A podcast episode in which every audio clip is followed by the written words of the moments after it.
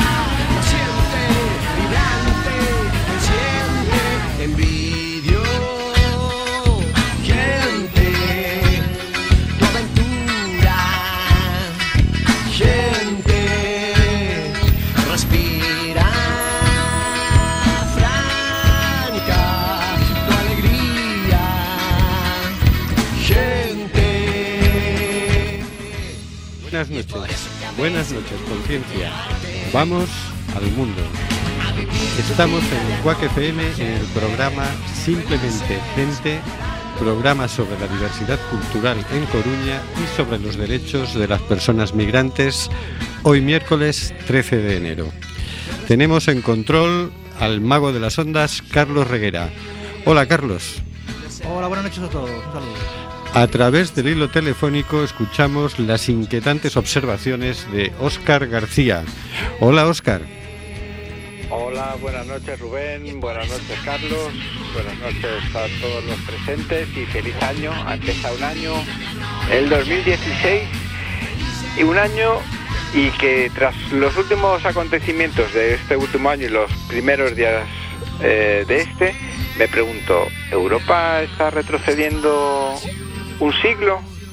¿Nos estaremos volviendo, estarán volviendo los aires xenófobos y racistas de hace poco más que hace poco más de un siglo provocaron una gran guerra? Mm, No sé yo, esa este año empieza con esa gran duda. Inquietante García. Y en el estudio José Couso contamos con la presencia de Hortensia Rossi. Hola, Hortensia. Hola, hola Carlos, hola Rubén, hola Paula, hola Oscar. Y Paula Escapinakis. Hola, Paula. Hola, buenas noches. Con quienes hablaremos de algunas cosas de Uruguay. Conduciendo el programa, un humilde servidor, Rubén Sánchez, que hará lo posible para que fluya este amordazado programa número 91. Echamos de menos a Montseverea. Hoy hablaremos del artículo 54 de la Constitución y de los refugiados. No, y de cosas del Uruguay.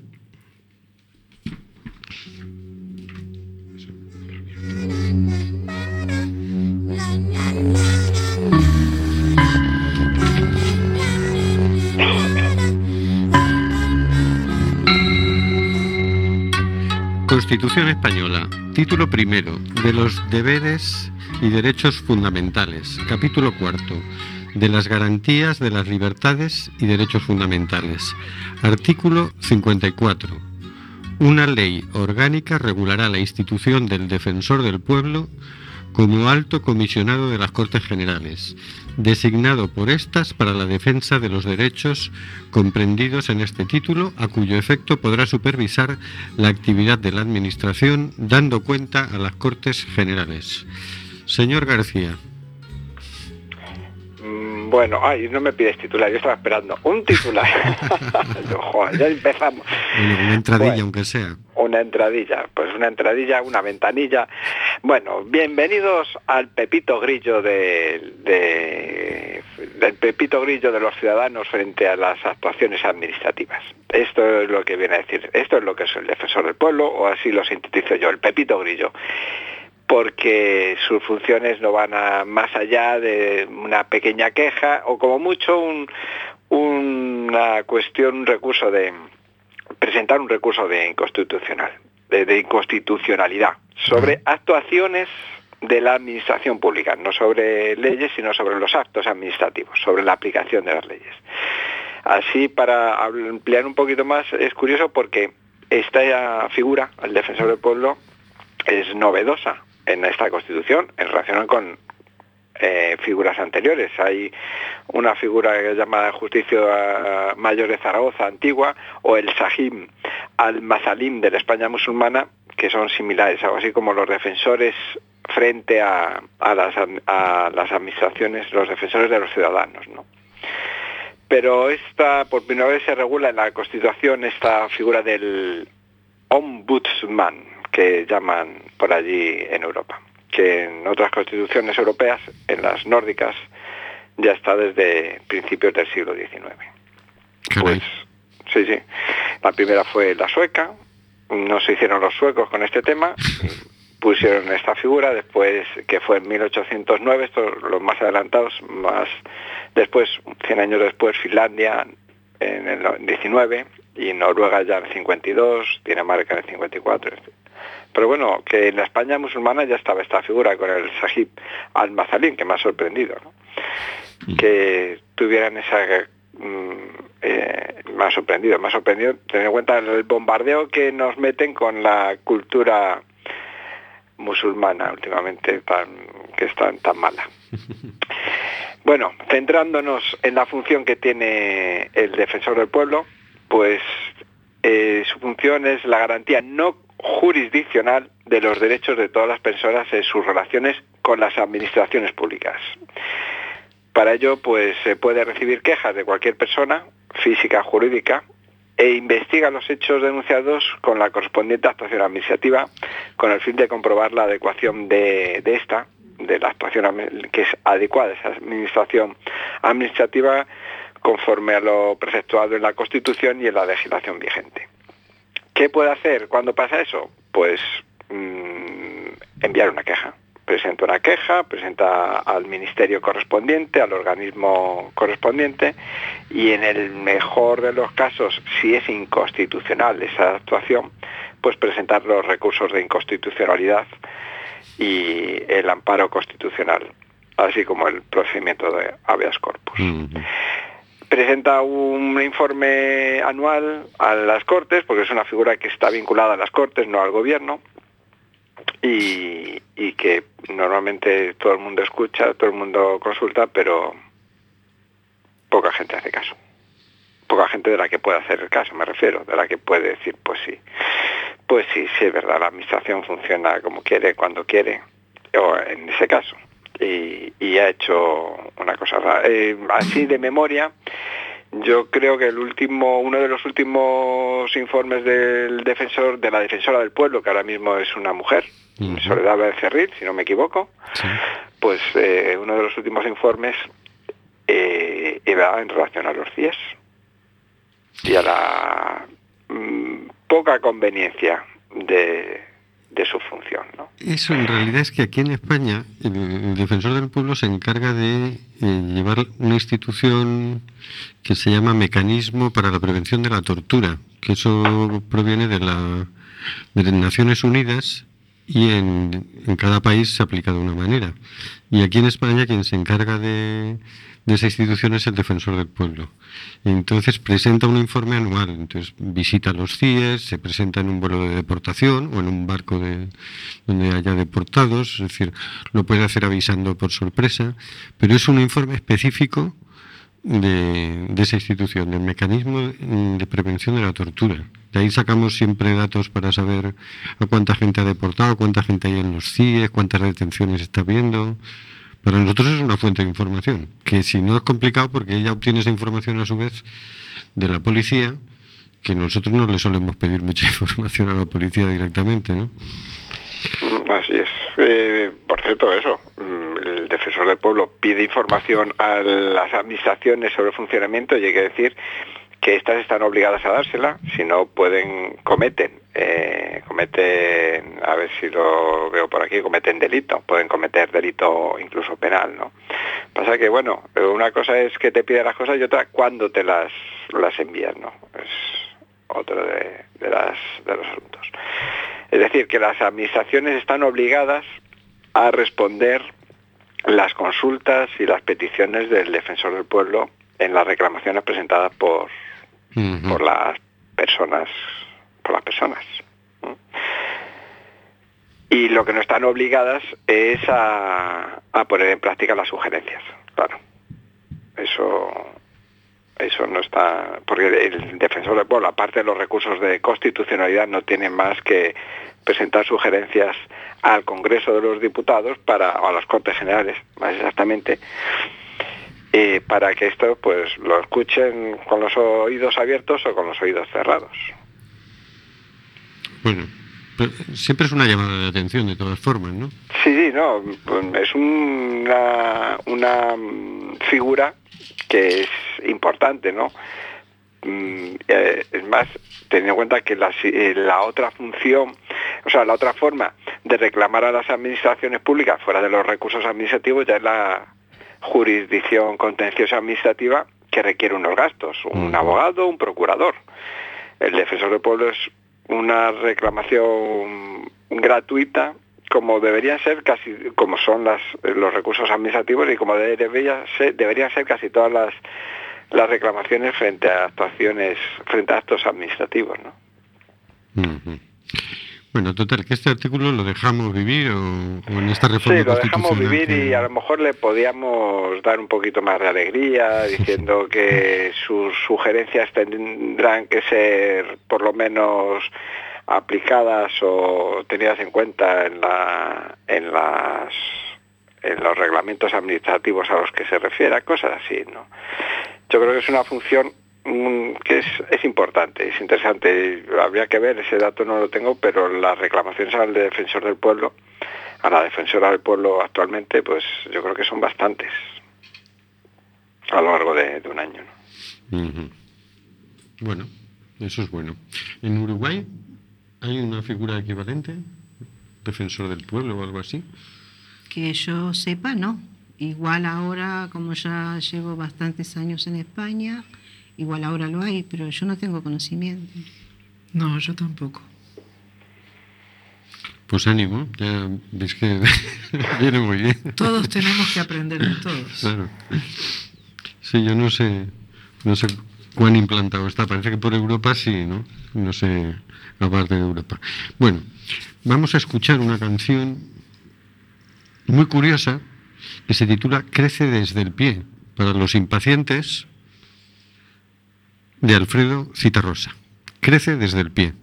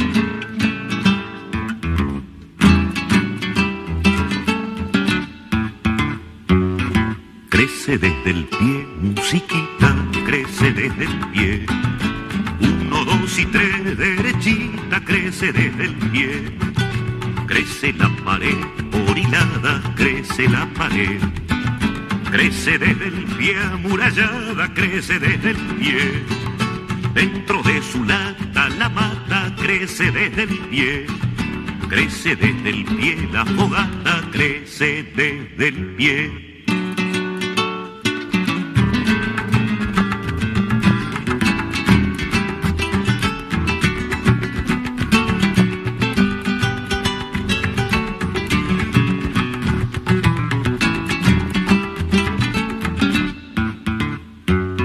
Crecen los mejores amores, crecen desde el pie.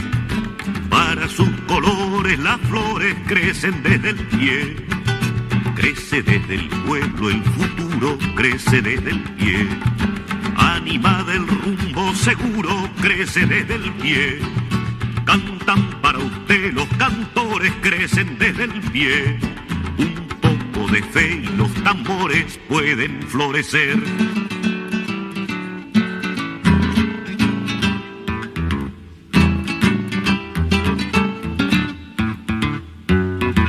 Crece desde el pie, la mañana crece desde el pie. El sonido de la campana crece desde el pie. Crece desde el pie, la semana crece desde el pie. No hay revoluciones tempranas, crecen desde el pie. No olvides que el día y la hora crecen desde el pie. Después de la noche la aurora crece desde el pie.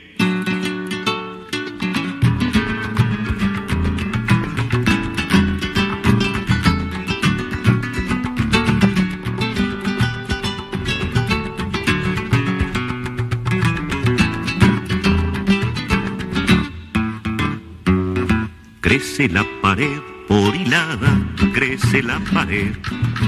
Crece desde el pie amurallada, crece desde el pie. No olvides que el día y la hora crecen desde el pie. Después de la noche la aurora crece desde el pie. Crece desde el pueblo el futuro, crece desde el pie. Anima del rumbo seguro, crece desde el pie. El pasado 26 de noviembre se reunía en Madrid el Sindicato de Arquitectos y uno de los temas que tenían sobre la mesa era analizar la experiencia uruguaya de cooperativas de viviendas. Parece ser que hay una experiencia en Uruguay que además está siendo exportada a países como Brasil, Paraguay, Bolivia, Argentina, El Salvador, Guatemala. ¿Qué os habéis Pues- inventado allí? Pues sí. Pues esto de la cooperativa de vivienda de ayuda mutua, que por lo que tengo entendido eh, arrancan en el interior del país, en el departamento de Salto. Pues empiezan a reunir personas con interés de formar cooperativas para poder adquirir vivienda. Se reúne un grupo de personas, 50, 60, 80, 100 personas, se ponen de acuerdo en instrumentar la compra de el terreno para las viviendas. Bueno, pues se asesoran, van a bancos, eh, generalmente tienen que tener un, un ahorro para que el banco les pueda dar un préstamo para adquirir terreno para la vivienda. Eh, lo innovador de esto es que se trata de ayuda mutua, ¿por qué? Por el ahorro previo que hacen para comprar la tierra. Más allá de que el banco le pueda dar más o menos dinero. Y luego, cuando obtienen el terreno y consiguen el dinero del banco para empezar a construir, las viviendas se construyen entre todos los cooperativistas. Hombres, mujeres, niños y jóvenes. Y no es que eh, Paula hace su vivienda y yo hago la mía, sino de que entre todos hacemos las viviendas de todos. Eso es lo que tiene de extraordinario, si se quiere. Eso hace un poco también a cómo, a cómo somos los uruguayos, a cómo en conjunto solucionamos cosas que, bueno, que de otra manera a lo largo de la historia no, no se hubieran podido obtener. Claro. Eso es una cosa que arranca fuerte, fuerte en 1966 por ahí, ¿no? donde ya, donde ya se fo- forma, se funda FUCBAN, que es este, la sigla con que se agrupan las, Federación Uruguaya. la Federación de Vivienda Uruguaya de, ayuda Vivienda de mutua. Ayuda Mutua. Pero bueno, así, en pocas palabras y a grandes rasgos se trata de eso, de una forma muy diferente, muy solidaria eh, y que, que tiene mucho que ver con la manera de ser que, que tiene el pueblo uruguayo. Y eso empezó siendo una experiencia de gente que se puso de acuerdo y ha terminado hasta legalizado, contemplado por la ley uruguaya. Eh, sí, ¿no? sí, eso está totalmente legalizado, claro. De alguna manera esto es la institucionalización de algo que ya venía sucediendo de toda la vida, que yo recuerde desde cuando hasta mis padres eran pequeños. Eh, los grupos de amigos, los grupos barriales se reunían para, por ejemplo, hacer lo que le llaman la planchada a una casa. Una planchada es el techo de cemento, es el- no el techo Ajá. liviano, sino el techo de obra. ¿eh? Eh, cuando había que hacerlo, se juntaban todos los vecinos, iban todos los vecinos a hacer ese techo. Y eso se terminaba con una gran churrascada, pero era un hecho puntual. Y se, es una costumbre, entre amigos, entre vecinos, entre gente que se es cercana. Yo eso lo he visto en, en Perú. En Perú había un fenómeno que eran los. No recuerdo cómo lo llamaban, los. eh, invadían un terreno. Ocupaba. Sí, ocupaban. No sé si eso se sigue haciendo, yo supongo que no, pero eh, yo fui a primeros de, de siglo y el- por el año 2000, 2000 hasta 2005 así, y era, se ponían de acuerdo pues como unas 100 personas, invadían un terreno a las afueras de, alguna ciudad, ¿no? Y se lo repartían, hacían lotecitos, que le llamaban ellos. ¿Qué pasa? Que para techar la, la vivienda parece ser que había que hacerlo en una, en una noche. Entonces siempre se juntaban para hacer eso. Entonces cada uno iba haciendo su casita, su, su lotecito, se lo iba haciendo. Pero el día que había que techar, se juntaba con los amigos y esa noche lo ten- tenía que terminar el, tejado. Y yo eso sí lo, lo vi, ¿no? Él tenía que invitar a cenar y, y a las cervezas y demás, porque era además una cosa pues muy, muy de amigos, muy de buenos vecinos, muy de tal, ¿no? Pero de- era un fenómeno también de trabajo colectivo que llamaba la atención, ¿no? Bueno, de hecho en Uruguay hay en un balneario, en una zona de playa que yo conozco y conozco a algunos de los integrantes, hay gente que ha ocupado terrenos que pertenecen a una empresa argentina que desde los años 50 nunca más pagó impuestos ni nada y esos terrenos han quedado como tierra de nadie. Y un grupo de gente los ha ocupado y está construyendo en esos terrenos y viven en comunidad. Y tienen un colegio que han fundado ellos y enseñan a sus hijos mm, contratando a los maestros y gestionando el colegio de una forma totalmente como al margen. ¿no? Pero bueno, es, es un tema que podríamos otro día desarrollar más. En este caso, FUGBAM es una, es una cooperativa totalmente institucional, legalizada, que, que- que está de acuerdo a toda la normativa, que compra su terreno. Y como decía Hortensia muy bien, lo innovador es que no es una cooperativa de ahorro. Los socios no, su, su, su acción fundamental no es poner dinero, sino poner horas de trabajo. Es como si fuera un banco de tiempo aplicado a la construcción de las viviendas comunitarias. Claro, porque el origen de todo esto es en personas que tenían dificultad para comprarse una casa. Efectivamente. Mm, Exactamente. Entonces lo que hacen es juntarse para decir, bueno, y que no tenemos dinero, pero tenemos ponemos la mano de obra Ponemos nosotros. la ¿no? mano de obra, exactamente. Claro. Y está poblada Montevideo y el interior de cooperativas de vivienda. Ah, bueno, desde hace unos años a- hasta ahora más todavía. ¿no? Claro, claro, porque el fenómeno se ha ido Claro. expandiendo, ¿no? Claro. Es más, se ha ido expandiendo internacionalmente y, y- y ahora mismo estaba llegando a España. Es decir, ahora aquí, fruto de la crisis, empiezan a mirar a ver cómo están haciendo en otras partes. Representantes de FUBAM han venido hace años ya a Galicia concretamente. Yo me he reunido con representantes de FUBAM que han venido a asesorar a las cooperativas que las hay en Galicia. Hay cooperativas de, de vivienda. Eh, han venido a asesorarlas de, de cómo pueden hacer para, de alguna manera, mm, hacer más accesible todo. Que, que corra menos el dinero, que sea menos lo central el dinero y más el trabajo comunitario. Por eso a mí me interesaba hablarlo desde el punto de vista de, de la, de la iniciativa de la sociedad civil, ¿no? Ujú. Ahora que estamos tan de moda con lo asambleario y lo transversal, cómo eh, contar un poquito que venimos de países donde esto ya se practica desde hace muchos años. Otro ejemplo, además de las cooperativas de vivienda y que recién me estaba acordando, es eh, la universidad. La universidad en Uruguay, además de ser gratuita, totalmente gratuita, no tienes que pagar nada, ni por los libros, ni por las clases, ni por Mm, ni matrículas, ni, por matrícula. nada. Eh, además, existe en la Universidad Uruguaya algo que se llama cogobierno. Quiere decir que la universidad en Uruguay está gobernada por un tripartito formado por los docentes, por los egresados y por los estudiantes. ¿Mm? Eh, hay representantes de los estudiantes, de los egresados y de los, gozo- y de los docentes que forman un poco el gobierno de la, de la universidad. Y ellos son quienes eligen al rector. Eh, eso también es una iniciativa transversal de, de- de institucionalización, muy, sumamente interesante, porque siempre el que está estudiando tiene la posibilidad de emitir su opinión y de ser escuchado a través de sus representantes Claro. y de tomar decisiones sobre su centro de estudios, porque es fundamental. Nadie mejor que yo que estudio, o que yo que estudié, o que yo que doy clases, Ujú. en un centro, puedo saber qué necesidades tiene, qué se puede mejorar. Y eso existe. Bueno, aquí también, ¿eh? ha habido elecciones al rector hace poquito.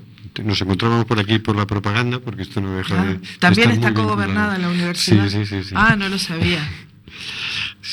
Sí, no sé si al mismo nivel o con la misma profundidad, pero vamos, podías encontrarte folletos de las candidaturas aquí en, en emisora, ¿no? Sí, esta Que semana hace- pasada se estaba hablando porque hay un nuevo rector ahora. Sí, sí, sí. Y, bueno, en las elecciones por los estudiantes votan. Claro. Claro, claro. No, yo creo que son cosas, como decía la canción, que crece desde el pie, ¿no? Sí, van empezando desde abajo, a alguien se le ocurre, alguien lo comenta, nadie le hace caso, años después el otro insiste, Claro. y, y te llega un momento que un grupo se anima a intentarlo, ¿no? Fíjate, de, de esto, esto, esto me trae una palabra a la cabeza que es utopía. Eh, el perseguir el sueño, ¿no?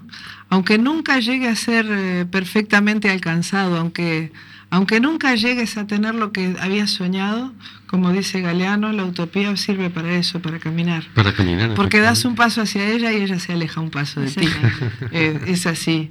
En ese sentido hay una, hay una, una iniciativa muy linda y que yo conozco mucho desde que era muy pequeñita, que es eh, una iniciativa profesional de los artesanos del Uruguay. Yo soy hija de artesanos. Eh, he sido artesana muchos años, soy hermana de artesanos. Vengo de una familia que trabaja con las manos. Eh, y yo ahora soy masajista, sigo trabajando con las manos, de otra manera, pero bueno. Pero me refiero a la artesanía como, como experiencia particular, porque el artesano es un trabajador individualista por excelencia. Su trabajo es en solitario, su trabajo es en su taller. Y así fue durante casi toda la historia del Uruguay el trabajo de los artesanos solos en su taller, con gente que muchas veces lucraba con la organización de ferias y de espacios donde los artesanos pudieran vender, o bien siendo los peludos que tiran la manta en, en la acera y, y venden sus cosas en la calle, en, lo- en los, en las playas de moda, eh, por allí, ¿no? Unas navidades de esto hace muchos años, en, eh, los primeros 80, unas navidades un grupo de artesanos persiguió una utopía y decidieron cogerse un local donde vender y alquilaron un local en el centro de la ciudad. Los stands los hicieron con cajones de fruta y verdura. Eh, lo decoraron como pudieron y se pusieron a vender allí. Era, iban para un mes y ese mes se convirtió en tres y esos tres en seis. Y esos seis se fueron quedando y ellos se fueron organizando. Hicieron una asociación, se llama Asociación Uruguaya de Artesanos, AUDA. Eh, también es, también es, es- es única en el mundo. ¿eh? Eh, AUDA ahora tiene tres locales permanentes, van a por el cuarto en Montevideo. Tres locales, tres mercados. ¿Quieres Sí. Ajá. Sí, sí, son, son locales comerciales donde todos los artesanos venden. Eh, todos los artesanos atienden su stand, pero están organizados en módulos, porque claro, un artesano hay que ver que tiene, tiene que vender, pero tiene también que producir. Y si tú tienes una tienda abierta 10 o 12 horas por día, como están allí, eh, no puedes estar 10 horas por día vendiendo y también producir. Entonces ellos organi- se organizan, la tienda la organizan en módulos de 10 o 12 o 14 artesanos y se reparten el tiempo. Entonces cada uno está un solo día en la semana o un solo día cada dos semanas. Reparten el tiempo Ajá. y uno vende para todos los de su módulo. Y de esa manera están organizados y llevan casi 40 años funcionando perfectamente y creciendo, y creciendo, porque evidentemente tienen la posibilidad de investigar, tienen la posibilidad de organizarse para hacer ferias en el exterior, tienen la posibilidad de hacer muchísimas cosas, tienen, tienen eventos culturales, tienen un local donde difunden la cultura uruguaya, el carnaval, el tango, mm, hacen, hacen talleres de diferentes cosas, tanto de artesanía como de otras cosas, de yoga, de danzas, hacen muchísimas cosas. Claro, fíjate, recuerdo que andábamos dándole vueltas eh, incluso con, con la concejalía para ver con qué salida dábamos al tema de los vendedores ambulantes eh, senegaleses, la mayoría, y andábamos dando cómo facilitar, por un lado, una formación laboral que les permita no estar pegados a la manta de comprar una cosita de aquí y ver cómo terminar montando algún tipo de cooperativa, pero también facilitarles algún mercado, algún lugar donde ellos puedan eh, dar salida. ¿no? Es decir, por un lado, andábamos dándole vueltas y decir, bueno, ¿cómo podemos hacer que vendan un producto más interesante? A lo mejor facilitar la compra de artesanía de Senegal o de, de los países de origen, ¿no?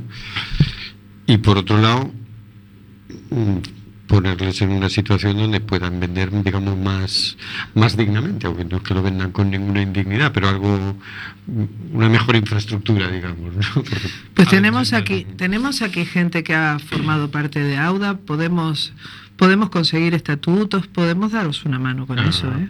pues Para yo- formar una asociación.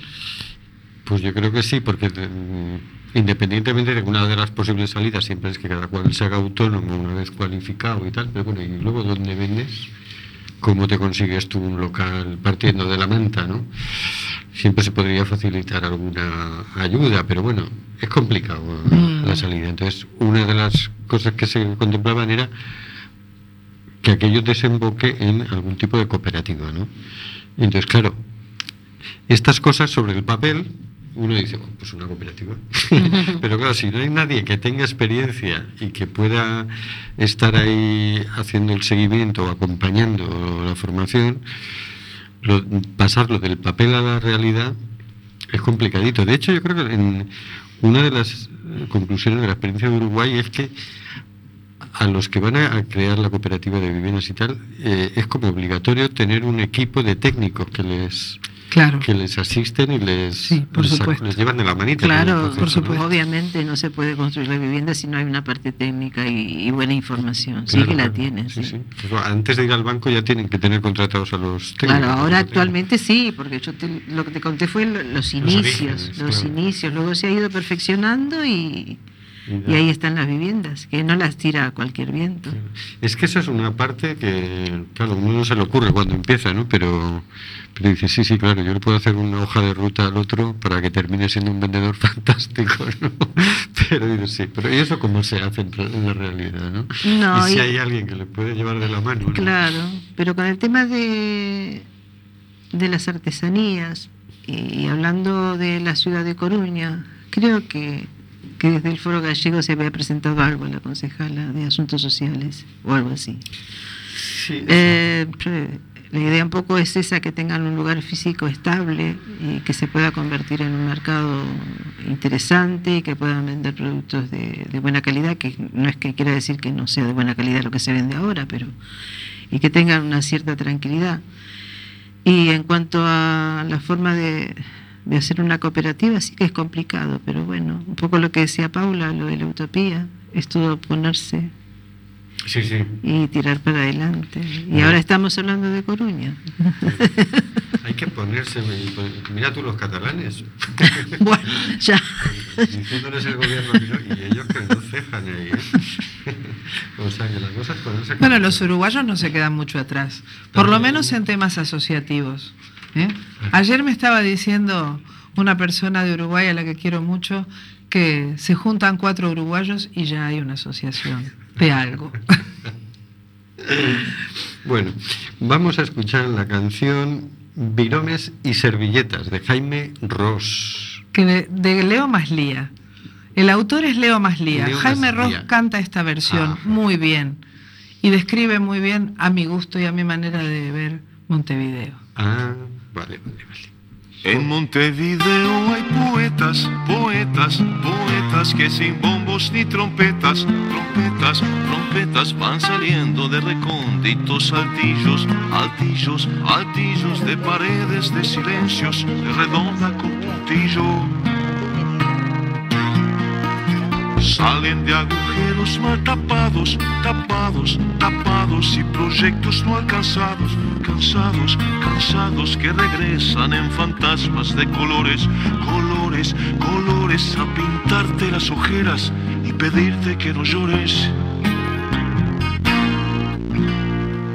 Tienen ilusiones compartidas, partidas, partidas, pesadillas adheridas, heridas, heridas, cañerías de palabras confundidas, fundidas, fundidas a su triste paso lento por las calles y avenidas.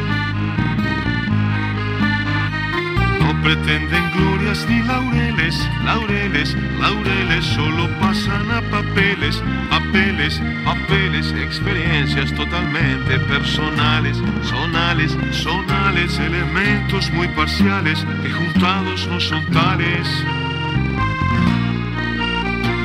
Hablan de la aurora hasta cansarse, cansarse, cansarse sin tener miedo a plagiarse, plagiarse, plagiarse, nada de eso importa ya mientras escriban, escriban, escriban su manía, su locura, su neurosis obsesiva.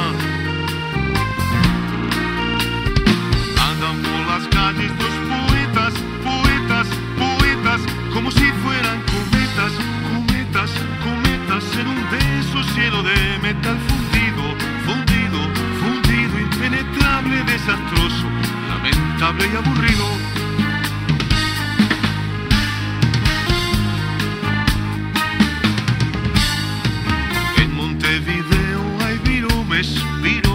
Viromes desangradas en renglones, renglones, renglones de palabras retorciéndose confusas, confusas, confusas en delgadas servilletas como alcohólicas reclusas.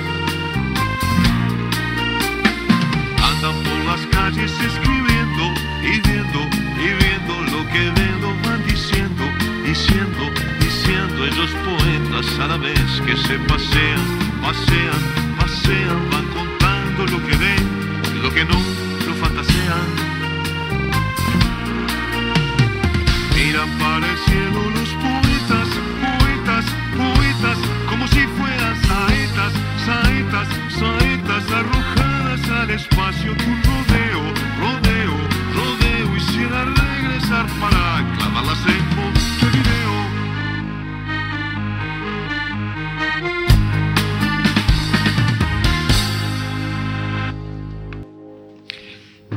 Y servilletas. ¿Qué son viromes? Viromes son los bolis, los bolígrafos. Caray.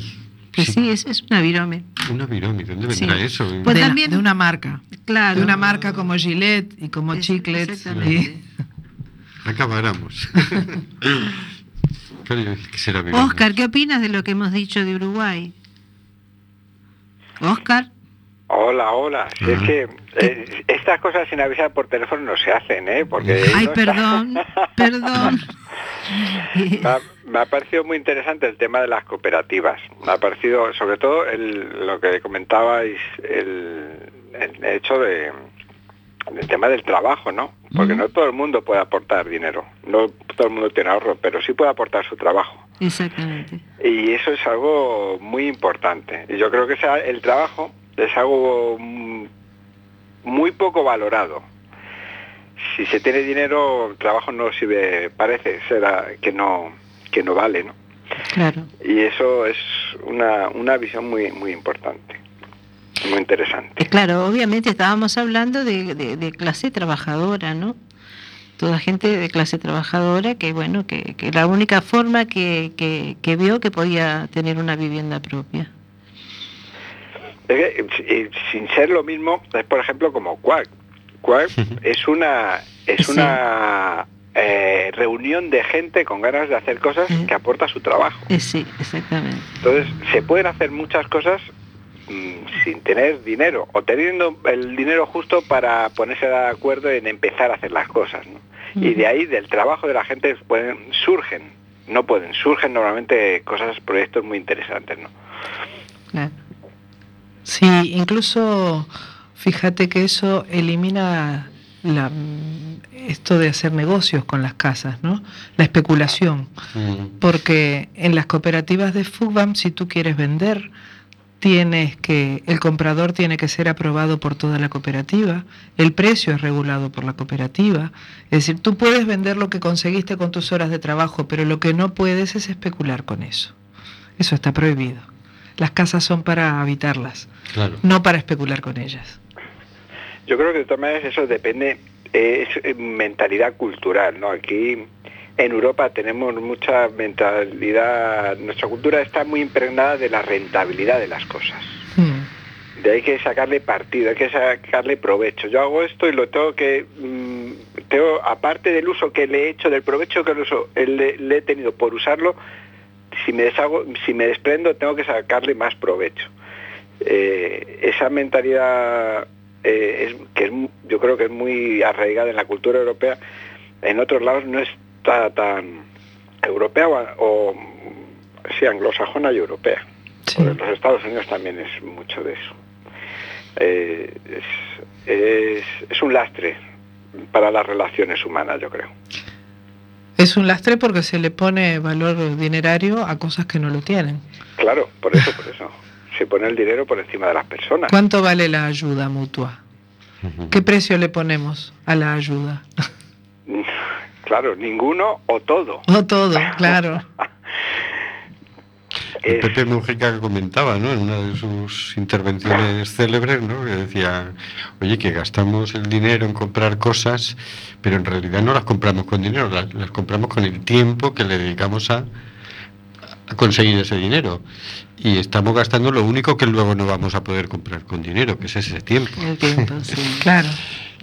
Y, y así es, hay un montón de cosas, no solo el tiempo, ¿no? que, que no, no se pueden comprar y no, no- no se les puede dar un valor monetario. ¿no? A mí me llama la atención porque Uruguay tendrá más o menos de población como Galicia, más o menos. ¿no? Sobre 3 millones. Sobre, sí, un poquito, 3 millones 200 creo. Y casi la mitad viven en el uno de los departamentos más chiquititos que hay, ¿no? Sí. Sí. que está al sur de todo, Ujú. que es Montevideo. En la capital, sí. Están ahí, casi... Sí. Sí. La Sí. mitad en la capital y unos pocos más en el resto del departamento, ¿no? ¿Qué tiene la capital? ¿Qué tiene Montevideo que tanto les atrae a los uruguayos? Tiene todo Montevideo. Poetas. Pues tiene poetas, sí, por supuesto, tiene músicos. Eh, a ver, desde mi punto de vista, no desde mi humilde punto de vista, hasta hace no tantos años el interior eh, era carente de muchísimas cosas. Eh, centros de estudios sí tenía, primaria, secundaria. Ya si querías hacer otro tipo de estudio tenías que ir a Montevideo, sí o sí. Sin embargo, en- Uruguay es eh, el país con el índice de alfabetización mayor de toda Iberoamérica. Sí. Sí. Sí, eso O sea hace muchos no años ya. mucha carencia de escuela, ¿no? Porque- No. A, ver, que si bien de, si, vivís en un- si vivías en un departamento en el interior hasta hace unos años era bastante sacrificado concurrir a la escuela, pero bueno, sí que estamos alfabetizados desde hace bastante tiempo, pero eh, oportunidades laborales, tanto si tenías estudios como si no los tenías. Montevideo. Oportunidades de desarrollo de negocio, salvo que fuera algo que, ten- que tuviera que ver con el agro, Montevideo. Si querés aprender un oficio, Montevideo. Es que ahí estaba todo. Claro. Están las fábricas, están las oficinas, está el gobierno, es, es la capital. Y es como tú dices, pequeñita y con un millón y pico de habitantes. Mm. Ahora, por suerte, ya desde hace unos años esto se está este, diversificando y hay departamentos del interior que ya tienen sus propios centros médicos muy avanzados y tienen sus fábricas grandes y bueno, hay otro, hay otro, hay otra historia ahora, ¿no? Incluso hay gente que está volviendo al país de Europa o de Estados Unidos y, y que se afinca en departamentos que no son Montevideo. Eh, Porque bueno, porque tienen una buena calidad de vida, porque la seguridad es muy buena en el interior.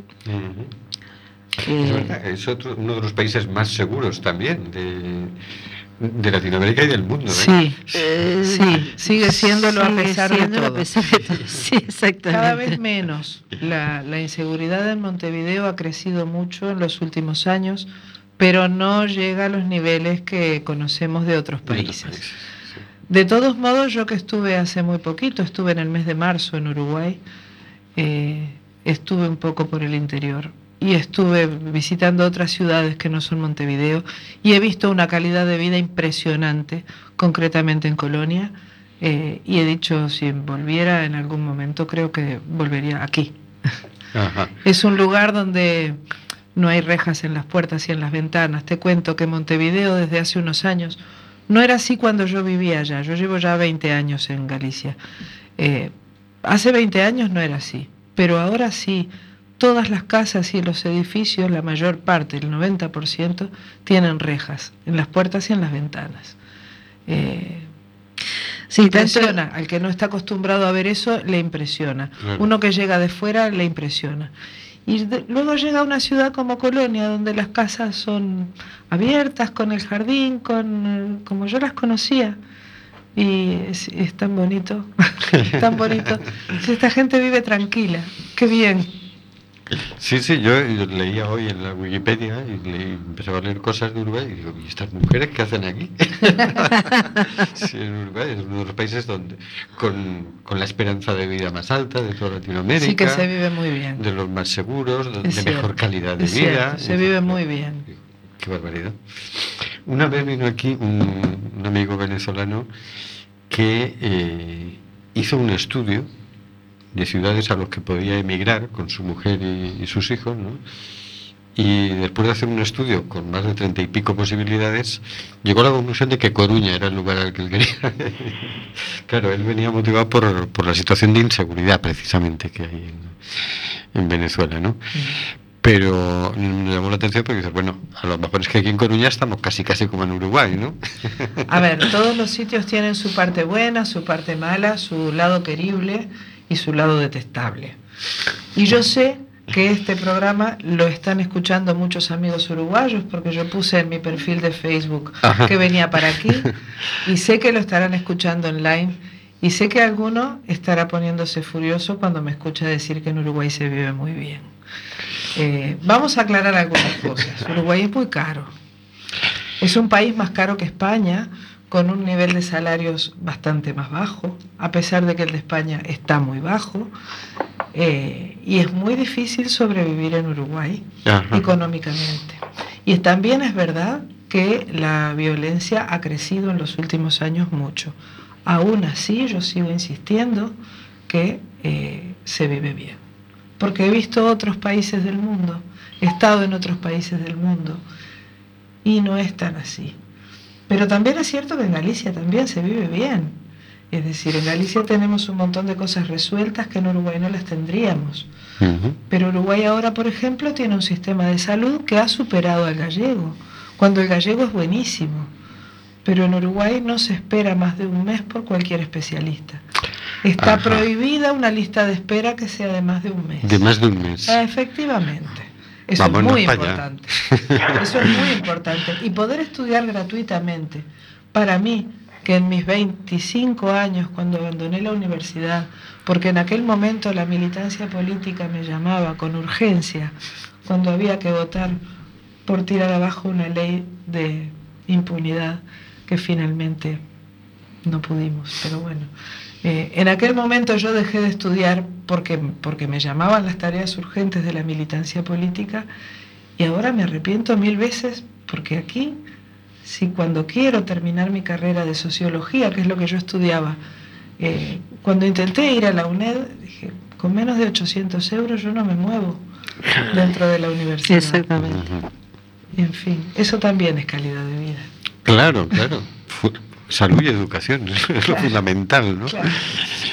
Bueno, pues precisamente hablando de eso, este domingo ahí está convocado eh, en el obelisco a las doce y media de la mañana una concentración para defender la sanidad pública gallega porque eh, nos la quieren privatizar. De hecho, la van privatizando a cachitos. Sí. ¿no? Y uno va al Sí. hospital a, a visitar a un familiar o un amigo y te encuentras con que o le tienes que llevar la pomada o le tienes que Sí. llevar las vendas o tienes Sí. que estar tú allí para moverlo en la cama. Es decir, cada vez te lo atienden menos. Están deteriorando el servicio, deteriorando el servicio, externalizándolo en otros casos y privatizando a cachitos, ¿no? Claro.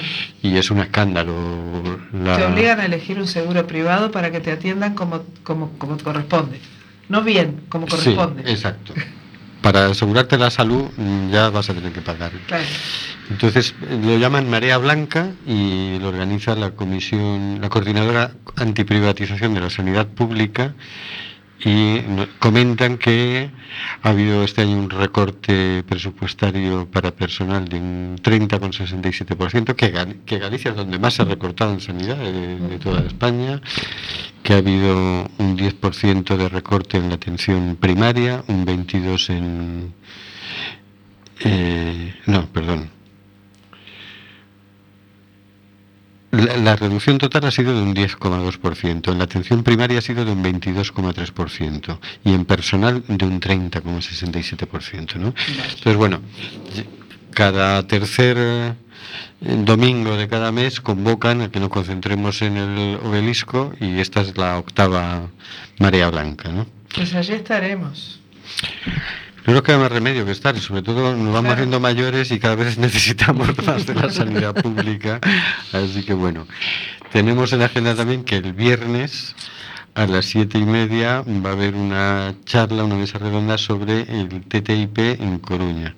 ¿En, en dónde? En la estación de tren en la nave 1839. Es una campaña que organiza eh, ECOAR y se trata de eh, informarnos sobre las consecuencias que va a tener sobre las personas y sobre el medio ambiente la firma del Tratado de Libre Comercio entre Europa y Estados Unidos, ¿no? que todavía no se ha firmado, pero que va avanzando también inexorablemente y es una cosa bastante nefasta. Que por cierto la van votando a favor y lo van empujando encantados el PSOE y el PP en Bruselas, sin ningún problema en hacer grandes coaliciones allí. ¿no? Pero bueno. No solo allí. No solo allí, ¿no? No sé, no sé cómo va a acabar esta historia. Bueno, vamos a escuchar otra canción y ya con esto nos despedimos. Vamos a escuchar, esta ya la he elegido yo. Cada uno. Qué bien, Rubén. Claro. Se titula La comparsita, no sé si la conocen. Ah, El himno de los tangos. El tango uruguayo por excelencia. Y creo que la, no sé si es de o la canta Gerardo Matos. ese es el Rodríguez. autor. Es el Es el autor. Vale. Gerardo Matos Rodríguez. Muy bien, pues Oscar, Fue compuesta en el barrio sur de Montevideo. en el barrio sur. de Barrio Madrid. sur de Montevideo. Que, que ya me vas a despedir, ¿no? Eh, pues exacto. mira, eh, antes de decir adiós, eh, atención, alerta, vuelo de deportación a Nigeria el 17, El de 17, enero. exactamente. A Nigeria. A Nigeria, el Vale. vuelo de deportación el 17 de enero está previsto, ya sabemos quién lo, con quién viajas y a qué precio. Eh, así que los amigos nigerianos de Galicia, o que nos escuchen, pues que tengan cuidado estos días. Les Pues sí. avisaremos. Exactamente. Muy bien, Oscar. Bueno, pues queda Gracias, despedido. Oscar. Gracias, despedido. Buenas noches a todos. Hasta luego. Hasta otro día. Buenas noches, Carlos. Buenas noches, Paula. Buenas noches, Hortensia. Y buenas noches, Rubén. Y buenas noches, oyentes. Buenas noches y muchas gracias. A vosotras. Buenas noches a todos en cualquier lugar del mundo. Muchas gracias, Rubén. Buenas noches a todos.